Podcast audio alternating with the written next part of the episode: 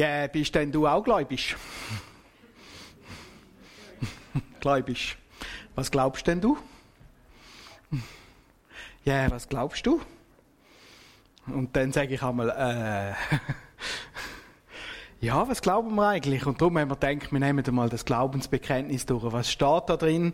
Äh, was glauben wir und was, äh, auf was berufen wir uns eigentlich? Das tut immer wieder gut, wenn man das mal ein bisschen anschaut, durch den Kopf durchgehen lässt, äh, nachdenkt darüber. Ähm, und so werden wir das miteinander anschauen. Ihr solltet alle einen Zettel bekommen, wo das Glaubensbekenntnis drauf ist. Ist das so? Sonst müsst ihr euch jetzt melden, dann können wir euch das noch verteilen. Und wir werden das Glaubensbekenntnis gerade am Anfang nochmal durchnehmen miteinander. Äh, einfach zusammen durchlesen.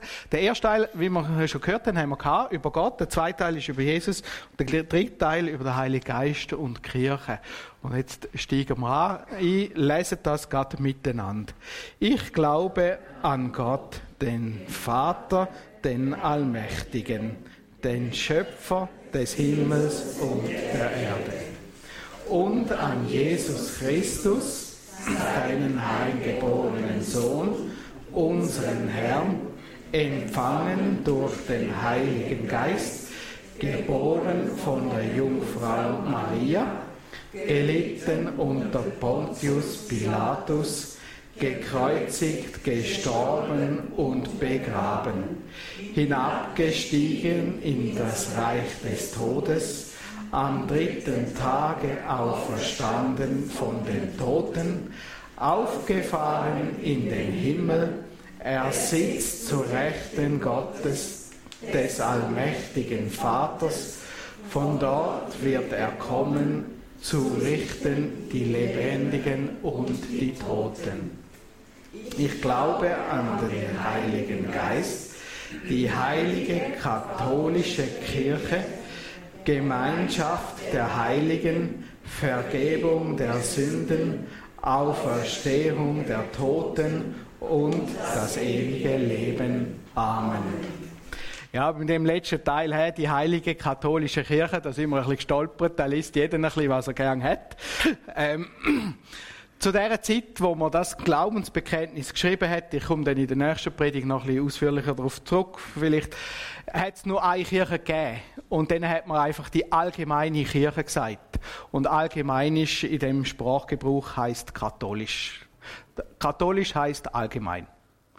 Und wenn man es in dem Sinn in, äh, äh, braucht, sind wir auch eine katholische Kirche. wir gehören zu der, gemeinsam zu dieser äh, Kirche und zu der Kirche gehören die Leute, die zu Jesus gehören. Und das wenn wir jetzt gerade noch ein bisschen tiefer drauf einsteigen, kommen wir mal auf Jesus Christus. Jesus ist der Christus. Da steht, äh, und an Jesus Christus. Was heißt Christus? Weiß das jemand von euch? Es ist wieder so ein griechisches Wort, oder? Das brauchen wir jeden Tag. Nicht? Christus.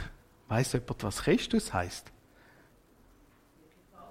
Der Gesalbte, 100 Punkt. Genau, der Gesalbte.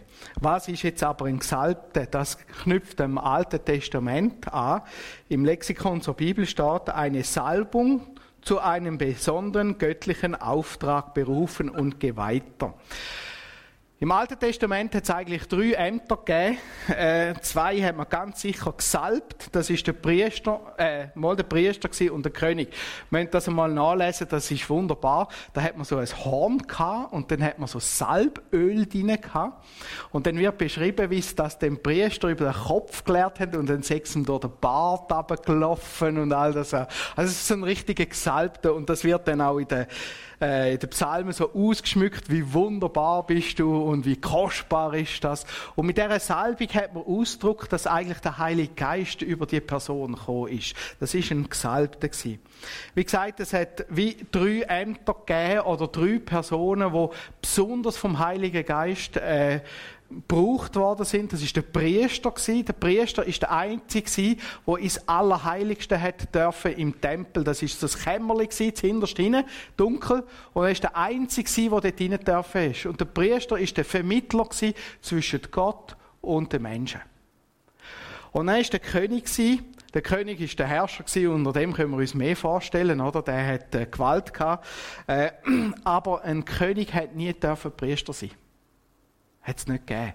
Hat man ganz strikt trennt. Und dann ist der Prophet noch gewesen, die hat man nicht immer gesalbt, die hat man mehr umgebracht, weil sie eben Sachen gesagt haben, äh, wo, wo das Volk nicht so hat wollen hören. Ähm, aber das sind so die drei gewesen, die den Heiligen Geist hatten.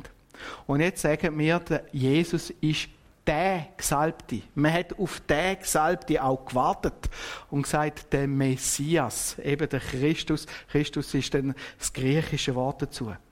Und man hat gewartet auf den Messias, weil der vereinigt jetzt die drei Ämter zusammen. Er ist Priester, König und Prophet. Es gibt doch so ein schönes Lied, oder? Welch ein Freund ist unser Jesus? Und genau der kommt König, Priester und Prophet in der letzten Strophe. Das ist ein ganz, ganz ein schönes Lied, wo das zusammenfasst. Und wenn wir sagen, wir glauben an Jesus Christus, dann glauben wir, er ist der Gesalbte, er ist der, der die drei Ämter zusammen hat. Er ist der, der auch in meinem Herzen regieren soll, soll regieren. Und nachher kommt aus dem aus das Wort Christen. Christen hat man zuerst den Leuten äh, in Antiochia äh, gesagt. Das lesen wir in der Apostelgeschichte 11, Vers 26 wird beschrieben, dass Menschen zuerst Christen genannt worden sind. Im evangelischen Lexikon für Theologie und Gemeinde wird beschrieben, Christen sind also in der Fremdwahrnehmung, also von Leuten von außen gesehen, die Anhänger das von ihnen als gesalbter, verehrter Jesus Christus. Damit ist einerseits der organisatorische Zugehörigkeit zu einer abgrenzenden Gruppe, andererseits der inhaltliche Aspekt Eintreten für bestimmte Überzeugungen und entsprechende Lebensführung verbunden. Also mit dem Wort Christ hat man ganz klar etwas abgrenzt. Nämlich Christen sind anders als Juden. Früher hat man das Gefühl gehabt, das ist eine jüdische Splittergruppe. Und nachher hat man dem wie einen eigenen Namen gesagt und gesagt, jetzt sind es Christen. Jetzt sind es keine Juden mehr, jetzt sind es Christen. Hat man das ganz klar trennt. Aber es ist auch inhaltlich. Die tun sich zu Christus bekennen. Und dann heißt Christus definiert, was sie glauben, was sie leben. Und wenn ich sage, Jesus ist Christus, bekenne ich zu, äh, mich zu eben dem Jesus, zu dem äh, Gesalbten.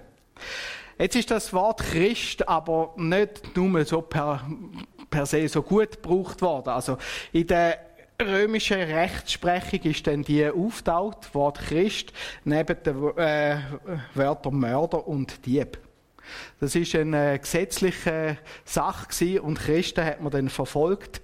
Äh, wer gesagt hat, ich bin ein Christ, hat unter Umständen sein Todesurteil unterschrieben. Also ist ein rechtlicher Begriff gewesen, äh, wo, wo erst viel später, im zweiten Jahrhundert, haben sich Christen dann auch Christen genannt. Das passiert ja noch öppe. Schweizer ist ja genau das Gleiche gewesen, oder? Mit Schweizer hat man eigentlich alle gemeint, äh, dabei hat es einfach einen Kanton gegeben, Kanton Schweiz, oder? Und dann hat man allen, die irgendwie da dazugehört, hat Schweizer gesagt und die anderen sind alle beleidigt gewesen. Und irgendwann viel später hat man gesagt, okay, wir sind Schweizer hat es dann ein bisschen anders geschrieben. Also das passiert noch viel so, dass man einer Gruppe irgendeinen Titel sagt und nachher äh, irgendwann nimmt dann die Gruppe das auch an. Aber wie gehen wir heute um, oder? Auch im ELT heißt es, ups, jetzt bin ich zu weit.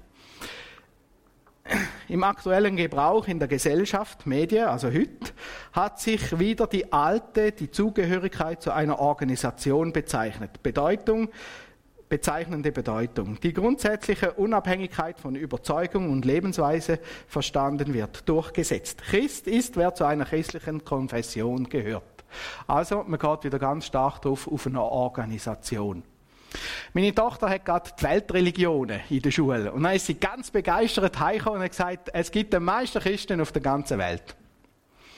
Wenn wir mal die Landkarten anschauen, die findet man so, äh, sehen das ist alles christlich, oder? Ähm, das ist muslimisch, das Rote.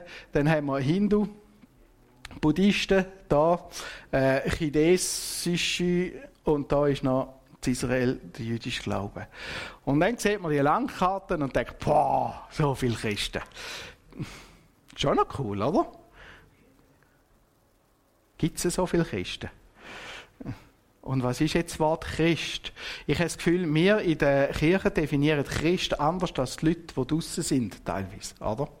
Und ich habe mir dann überlegt, was gibt es für ein besseres Wort? Ich finde das nämlich noch schön, zu Christus dazugehörig.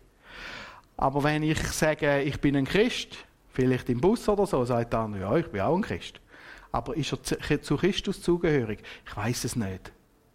Wir sagen dann einmal Christusgläubige oder Jünger oder irgendwas. Es nimmt mich wunder, diskutiert mal im Kaffee 47, wie ihr euren Glauben beschreibt, wenn ihr nicht Christ sagen Das ist noch schwierig.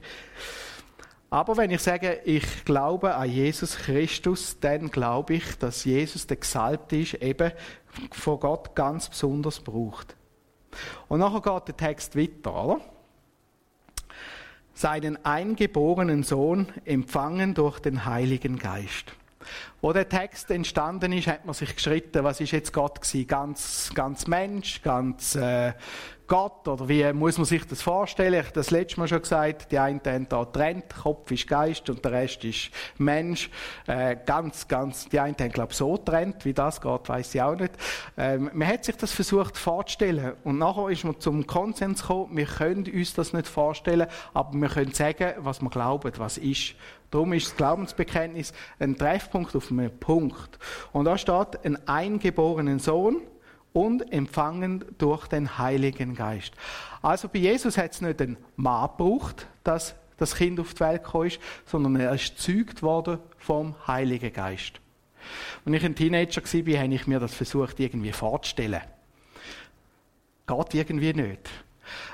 Aber irgendwann habe ich herausgefunden, wenn der Heilige Geist Menschen machen aus Dreck, aus nichts, aus, aus irgendetwas, wie wir sie in der Schöpfung kennen, dann kann er auch machen, dass Maria schwanger wird.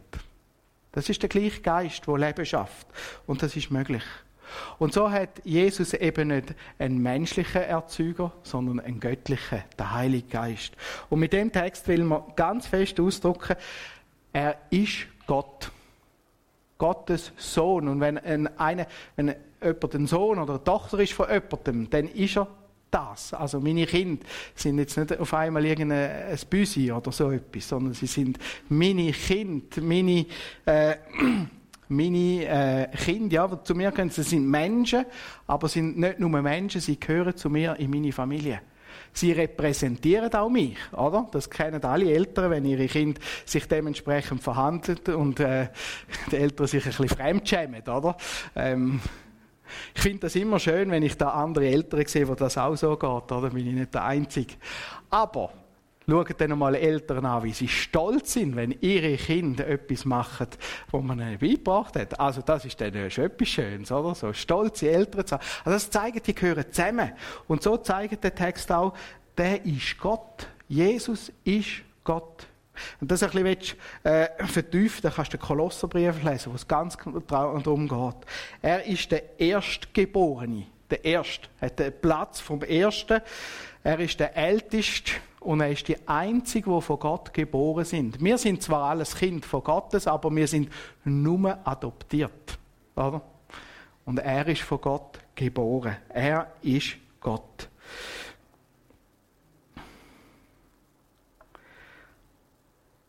Aber er ist auch Mensch. Wir lesen da, geboren von der Jungfrau Maria. Er ist Mensch, er ist geboren worden. Er ist nicht einfach irgendwie so Basic auf die Erde gekommen, oder? Manchmal lesen wir ja das in der Bibel von Engeln, die auf einmal auftauchen und, und weiß nicht was. Ein bisschen komisch. Jesus ist ganz normal geboren, wie du und ich. Er hat wahrscheinlich brüllt, wenn er Hunger hatte. Er hat Windeln angehabt, das lesen wir sogar in der Bibel, oder? Sie haben ihn in Windeln gewickelt. Er hat den ganzen Prozess vom Grösserwerden durchgemacht. Alle die Phasen, die unsere Kinder auch durchmachen, die haben Jesus auch durchgemacht. Ähm, ganz normal wie ein Mensch eben. Er ist geboren worden. Dieser Geburt geht wirklich die göttliche Zeugung äh, zuvor, aber durch Geburt, er ist ein Mensch. Und die Geburt betont das Menschsein. Aber in dem Text lesen wir auch weitere Sachen, die für einen Mensch äh, zeugen. Er ist geboren, Er hat gelitten. Er ist gekreuzigt worden. Er ist gestorben, begraben. Das sind alles Eigenschaften, die auf einen Mensch zutreffen. Und so will das äh, Zeugnis da auch zeigen, Gott ist, äh, Jesus ist ganz Gott gewesen, aber auch ganz Mensch. Wie du das dir vorstellst, das nimmt mich auch Wunder. Aber ich glaube, näher bringen wir es nicht an. Wir können es nicht erklären, wie das funktioniert hat. Ähm, wir können nicht genau begreifen, wie das passiert ist. Aber wir dürfen wissen, Jesus ist ganz Mensch gewesen, wie du und ich. Aber er ist auch ganz Gott gewesen. Und dann ist noch etwas ganz Interessantes. Jesus ist historisch. Und das finde ich jetzt, jetzt etwas ganz, ganz wichtig. Er ist geboren worden von der Jungfrau Maria. Jungfrau ist darum wichtig in dem Text, weil es heißt, sie hat nicht vorher schon weiß nicht wie viele Kinder auf die Welt gestellt und können sagen, ja, das ist einfach irgendwie irgendwie reingeschmuggelt oder so, oder? Nein, es ist der erste gewesen, das heißt, sie ist Jungfrau gewesen, sie hat keinen anderen Mann vorher, nichts. Aber sie ist bei der Geburt dabei gewesen. Also die Frau kann euch sagen, dass Jesus wirklich auf die Welt gekommen ist.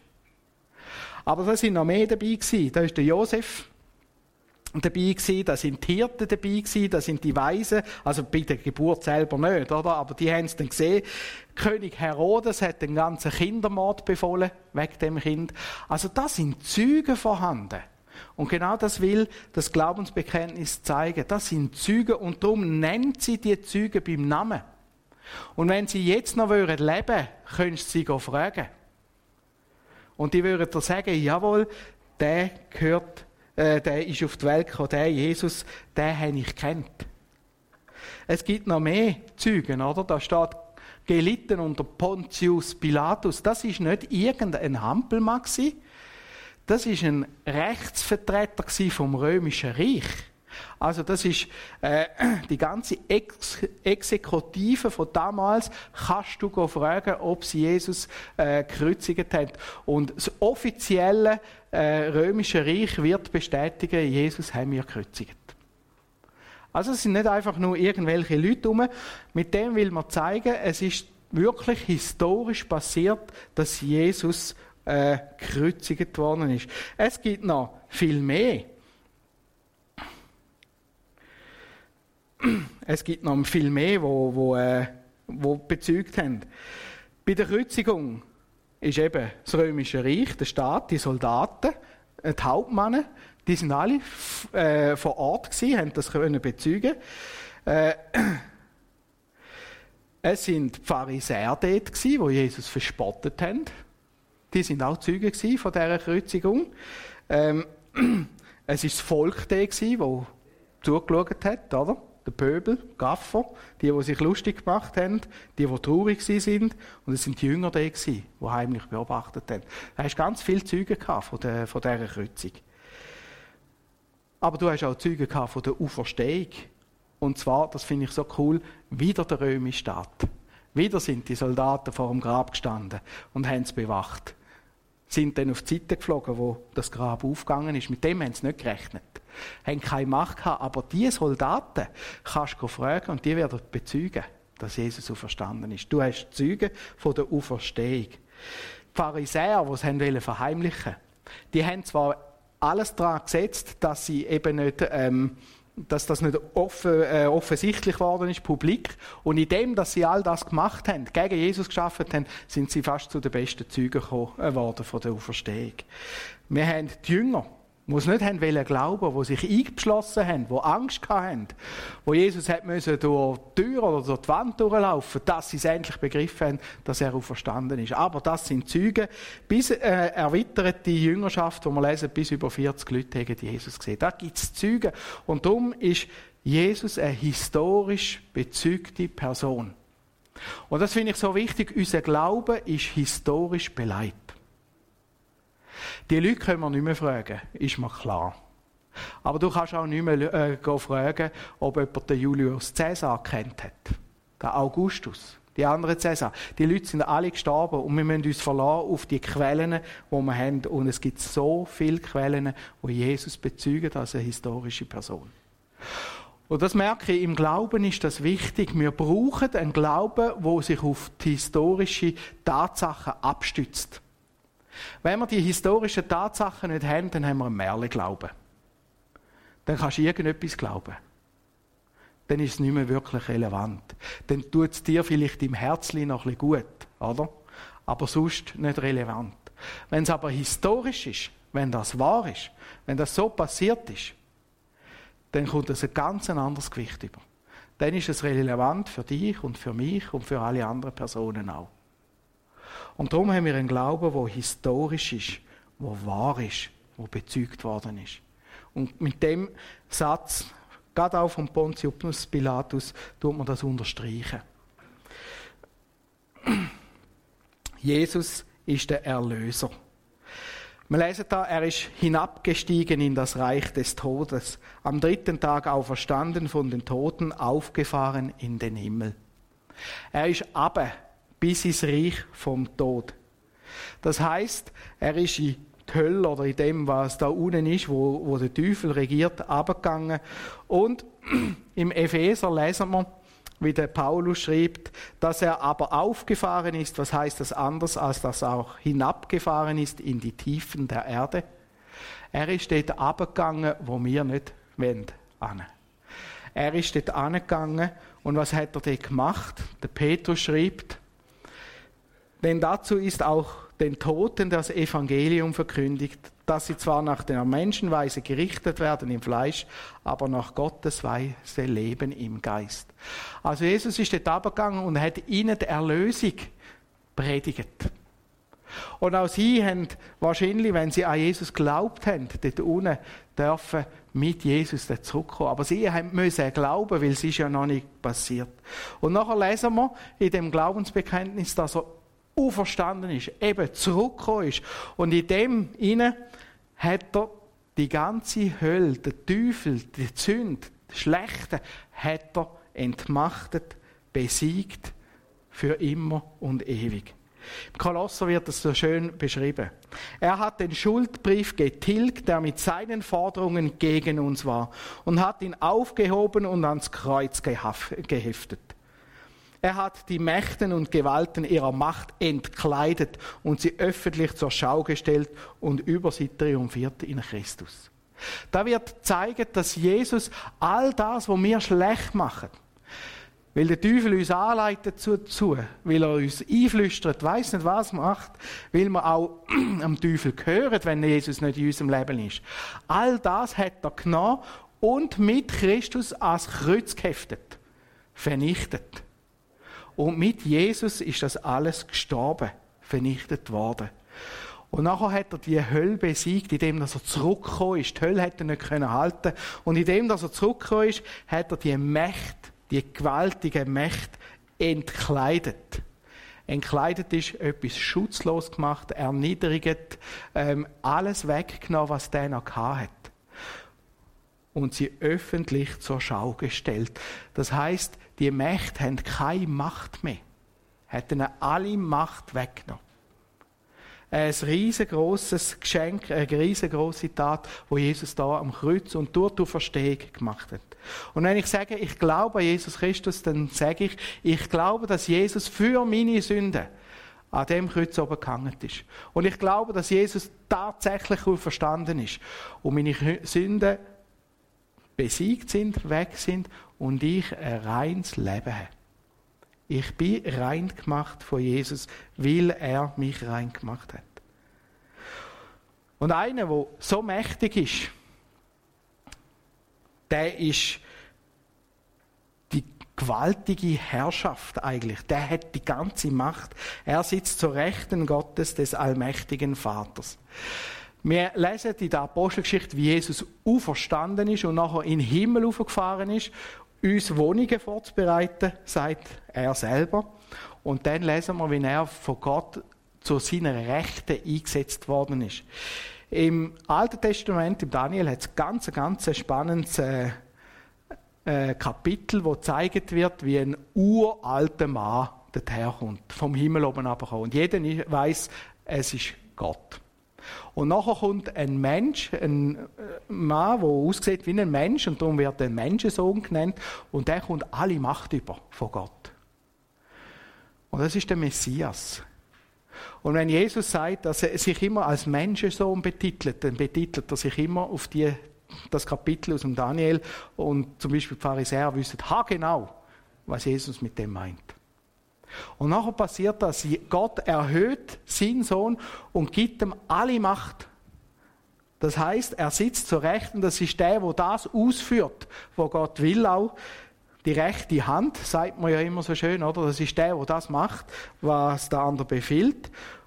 Er ist der, wo das ausführt, alle Macht hat von Gott. Und jetzt sitzt er auf dem Thron. Und nachher lesen wir da in dem Text, von dort wird er kommen, zu richten die Lebenden und die Toten. Ja, Jesus ist im Himmel, aber er wird wieder hoch. Und da glauben wir, in der Zukunft kommt Jesus in seiner Macht wieder. Das ist die eschatologische Perspektive, kann man sagen. Eschatologie, das heißt, das ist eine religiöse Vorstellung über das Ende der Welt einschließlich von den Himmelskörper, wie das funktioniert. Das heißt, wir glauben, Jesus kommt in seiner Macht wieder. Und die Engel haben ja gesagt, nachher der Jünger, wo Jesus gegangen ist, oder? Müssen euch das vorstellen. Schon noch ein eine schräge Situation. Da ist Jesus vor denen und nachher kommt der Wolke und hebt den auf wie, wie ein Lift. Einfach in den Himmel auf. Und die staunen da hinten drin. Also ich hätte das genau so gemacht. Und nachher kommen zwei Engel und sagen, was schauen die auch so in den Himmel rauf? Ja, also meine, gell, das passiert ja jeden Tag, oder? Und nachher sagen sie, genau so wird er wieder oben runterkommen. Aber dann als eben der Mächtige. Und er wird richten, die Lebenden und die Toten. Und da wird es darum gehen, dort wird geschaut, hast du an den Jesus geglaubt oder eben nicht. Wenn wir jetzt das Glaubensbekenntnis lesen, dann bekennen wir uns genau zu diesen Punkten. Oh, bin ich schnell gewesen. Wir bekennen, Jesus ist Christus. Minx halten. Wir bekennen, Jesus ist ganz Gott. Wir bekennen, Jesus ist ganz Mensch. Und wir bekennen, Jesus ist historisch. Wir bekennen, Jesus ist der Erlöser der Erlöser. Oder ihr könnt auch sagen, ich bekenne, Jesus ist mein Erlöser. Jesus ist Herrscher und Jesus kommt wieder. Und das wird in dem Text so zusammengefasst. Und wenn ich das so vorbereitet habe, ist mir immer wieder ein Bibelvers oder ein paar Vers durch den Kopf gegangen. Ich weiss nicht, vielleicht ist es euch gleich gegangen. Das ist der sogenannte Christus-Hymnus aus dem Philipper 2. Und da werde ich zum Abschluss wie lesen. Und ich glaube, der fasst das nochmal ganz schön zusammen, was wir jetzt gehört haben. Schon der Paulus hat der Philipper das geschrieben. Er schreibt, er, der in göttlicher Gestalt war, also Jesus, wo Gott war, hielt es nicht für einen Raub, Gott gleich zu sein, sondern entäußerte sich selbst und nahm Knechtsgestalt an, war den Menschen gleich und der Erscheinung nach als Mensch erkannt. Er erniedrigte sich selbst und ward gehorsam bis zum Tod, ja zum Tod am Kreuz. Das bekennt der Paulus und nachher geht der Text weiter, so schön. Darum hat ihn auch Gott erhöht und hat ihm den Namen gegeben, der über allen Namen ist, dass in dem Namen Jesus sich beugen sollen aller der Knie, die im Himmel und auf Erden und unter der Erde sind, und alle Zungen bekennen sollen, dass Jesus Christus der Herr ist, zur Ehre Gottes des Vaters. Was glaubst du? Hinten dran, auf dem Zell, den wir bekommen haben, ist genau die Frage, was glaubst du? Nimm noch mal ein paar Minuten Zeit, oder vielleicht eine halbe Stunde oder eine Stunde. Hock an deinen Stubentisch, Küchentisch, wo auch immer, und versuch mal aufzuschreiben, was du glaubst. Das fordert uns manchmal noch recht raus. Was glaubst du? Amen. Ich will noch beten. Herr Jesus Christus, ich danke dir von ganzem Herzen, dass du den Weg auf dich genommen hast, dass du vom Himmel abgekommen bist und dass du uns Menschen gesucht hast. Dass du unsere Sünden ans Kreuz getragen hast. dass sie dort angeheftet worden sind in dir. Danke, dass du abgestiegen bist und dass du die Hölle überwunden hast. Und danke, dass du aufgefahren bist und dass du uns ewiges Leben kannst schenken. Ein Leben e- in Ewigkeit bei dir. Danke, dass wir dürfen wissen, dass du wirklich wieder kommst und uns heimholst an den Ort, wo unser Herz uns auch anzieht. Danke vielmals für das große, große Wunder, das du da gemacht hast. Danke, dass wir dürfen ein Teil sein von dem. Eben Lob und Dank dafür. Amen.